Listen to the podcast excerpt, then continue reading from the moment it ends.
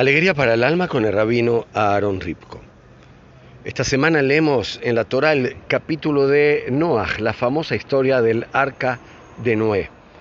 El mundo estaba pasando por momentos difíciles y hubo advertencias y la gente no le hacía caso a las advertencias. Finalmente el personaje nuestro, Noé, Noah, subió a su arca con animalitos, con su familia, el agua creció su barquito comenzó a navegar y así estuvo por largos meses navegando.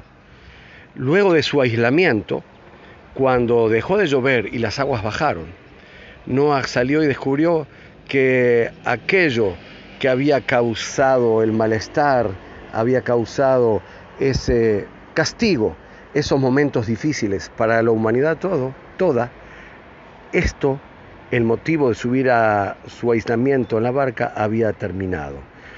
¿El cuento te parece parecido?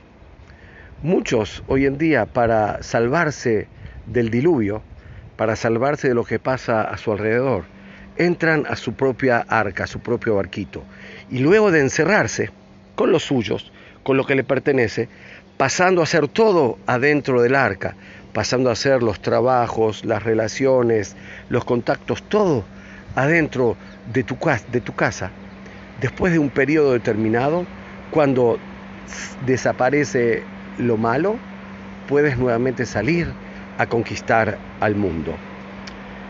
Las historias bíblicas no solo son cuentos como muchos piensan, están narradas no como una historia, sino para sacar de ellas una enseñanza, aprender una forma de conducta, también saber qué es lo bueno y qué es lo otro.